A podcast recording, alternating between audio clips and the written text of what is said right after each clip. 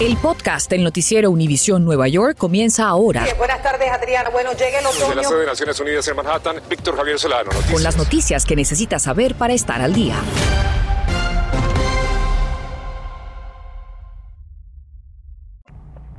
Y como vemos, la violencia por armas de fuego parece estar fuera de control en la ciudad, especialmente entre jóvenes y menores de edad. Tras un enfrentamiento ocurrido cerca de dos escuelas, Cari Merson consultó a una psicóloga para aclarar qué lleva a los jóvenes a esta conducta y cómo intervenir a tiempo. Enfrentados como dos grupos rivales, cinco individuos que aparentan ser menores fueron captados en un intercambio de disparos en plena tarde del pasado día 5, elevando el porcentaje de incidentes violentos en esas edades a más del doble que 2019. Esto ocurrió en las proximidades de dos escuelas del Bronx y a una hora donde los niños están saliendo de las clases. Y ahí queda otra, donde pudieron haber herido a niños o padres inocentes. San Malo con las mamás y con los padres. Mientras Iván recomendaba a otros niños portarse bien, su padre siempre le advierte estar pendiente de todo. Porque uno nunca sabe qué, qué personas se encuentran uno en la calle. Se ven pacíficos, pero uno nunca sabe qué problemas traigan.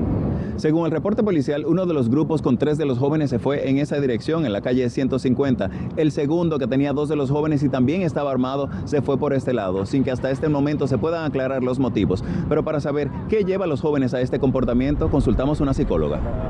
¿Hay una edad temprana a la que podamos identificar a tiempo que un niño tenga una conducta violenta? Claro que sí, nosotros podemos identificar si los niños son amables con otros niños, si los niños son agresivos con otros animales, si quieren hacerle daño tienen una perversidad muy genuina con animales, ya sea pellizcarlo, ya sea quemarlo. Hasta septiembre de este año, la ciudad registra 89 menores envueltos en tiroteos, cifra parecida al año pasado, pero casi el doble que 2019. Pedimos un comunicado escrito para saber el freno que planeen aplicar, pero no nos contestaron. Estuvimos pendientes a la conferencia del alcalde para preguntarle si realmente están funcionando los programas de la ciudad para prevenir que los adolescentes ingresen a las pandillas. Sin embargo, ni siquiera tocó ese tema en su conferencia. ¿Qué otros recursos tenemos disponibles? Siempre podríamos tener mucho más recursos en nuestra comunidad, por supuesto. Hay tanta necesidad en ella, pero nosotros los padres podemos buscar programas después de la escuela, instituciones en nuestra comunidad que están ayudando, que puedan tener programas de pintura, de atletismo, es sumamente importante. Recuérdate que el niño aquí lo que tiene es mucha energía y no tiene espacio donde quemar esa energía. La organización de ministros y parroquias y los programas Salvemos Nuestras Calles, Armas Abajo, Vidas Arriba son parte de los que funcionan en la ciudad y con mucha fuerza en el Bronx para rescatar a los menores de las calles. Si sabe algo de estos incidentes, llame a la policía, 1 857 pista. Gary Merson Noticias, Univisión 41. Muchísimas gracias a Gary. La Asociación de Bomberos Uniformados y la Asociación Benevolentes de Policías amenazan con demandar a la ciudad tras la extensión del mandato de vacunación. Y ante su resistencia surge preocupación por la posible escasez de personal si estos trabajadores esenciales se resisten a cumplir y son obligados a tomar licencias sin pago. Esto afectaría a la fuerza policial, el Departamento de Sanidad y el Departamento de Bomberos, ya que es impactado por falta de trabajadores y decenas de inmigrantes, incluyendo beneficiarios de DACA, se unieron esta mañana a líderes comunitarios y oficiales electos para pedir que se apruebe el proyecto de ley que busca expandir los derechos del voto a nivel municipal para inmigrantes con residencia permanente o una autorización legal de trabajo. Se estima que el proyecto de ley Our City, Our Vote Bill empoderaría a casi un millón de inmigrantes de la ciudad de Nueva York.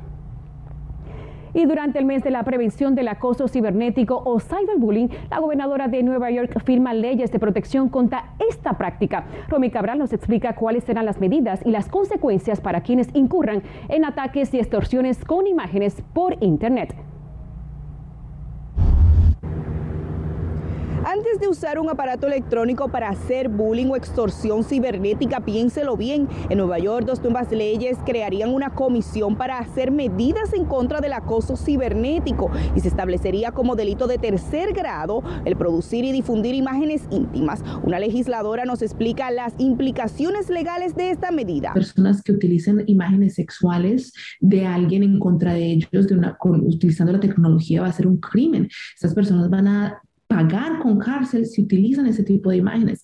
Lo que vemos que pasa muchas veces es que hay una pelea de pareja o sale uno con el otro, se pelean y empieza una de las personas de la pareja a divulgar imágenes eh, personales. Según el Consejo Nacional de Prevención del Crimen, el 43% de los estudiantes ha experimentado acoso cibernético. Ahora una comisión de nueve expertos identificará quiénes son las víctimas por edad, género y raza y dará asistencia por los efectos emocionales que ocasionen esos ataques.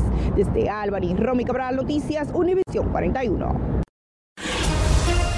Continuamos con el podcast del noticiero Univisión Nueva York. Y el próximo 29 de mayo Colombia elegirá al nuevo presidente de la nación dejando su cargo Iván Duque en medio de una profunda polarización política. Durante una corta entrevista o visita, perdón, a la ciudad de Nueva York, el mandatario atendió a una entrevista con mi compañera Adriana Vargasino y aquí está la primera parte de la entrevista.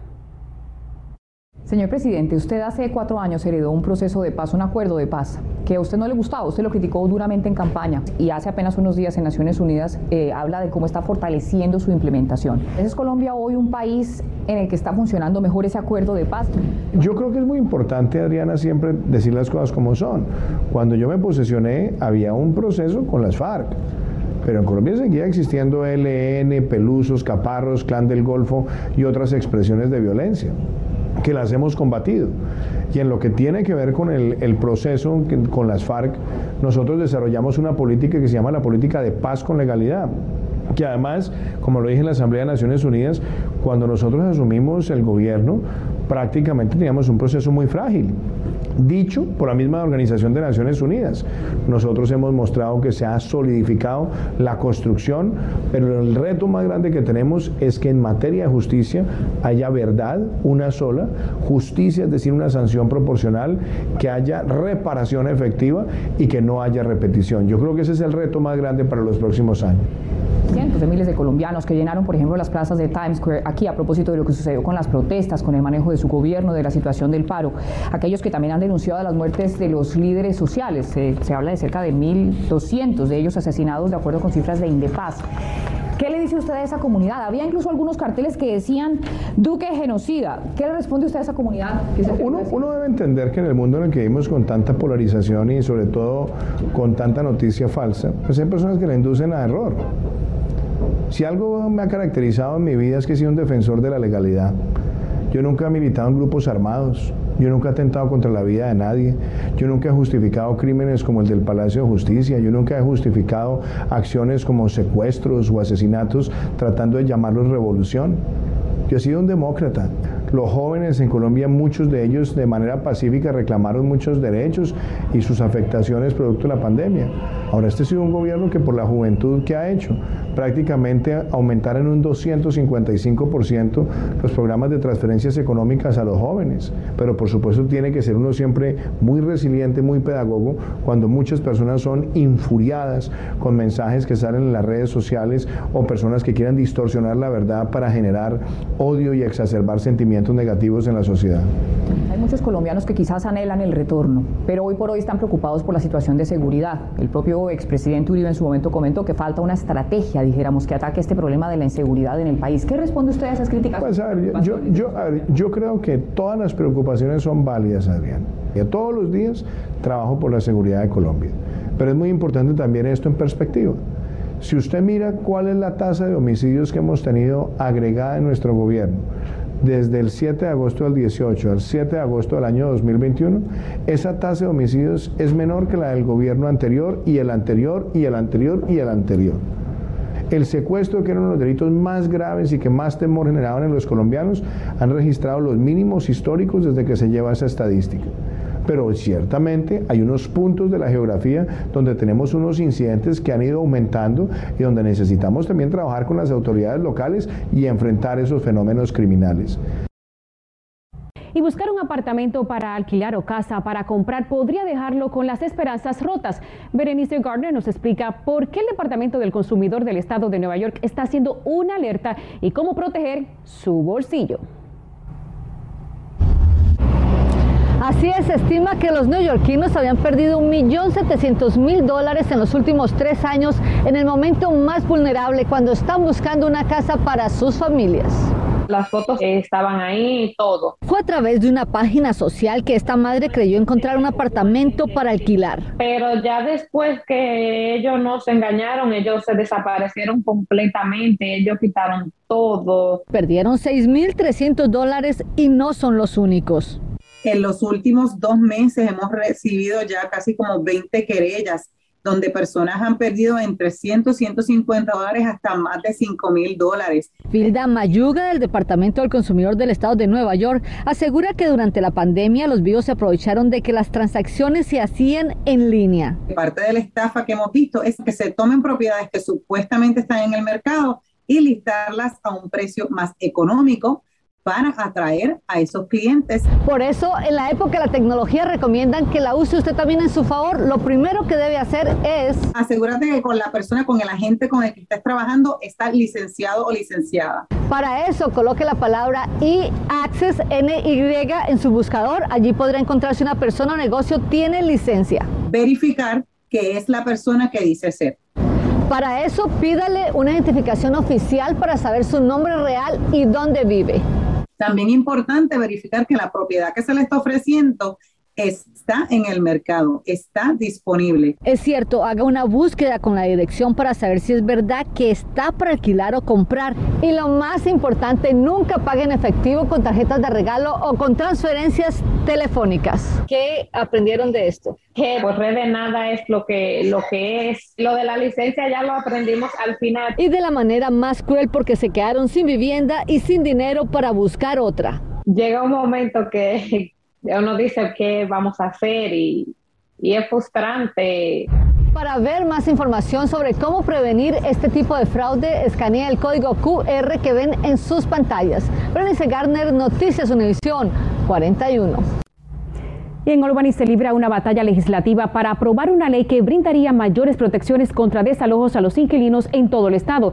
Mariela Salgado nos explica cómo esa lucha ahora se trasladó al Consejo Municipal de la ciudad de Nueva York. Llegamos a la plazuela de la alcaldía para acompañarlos.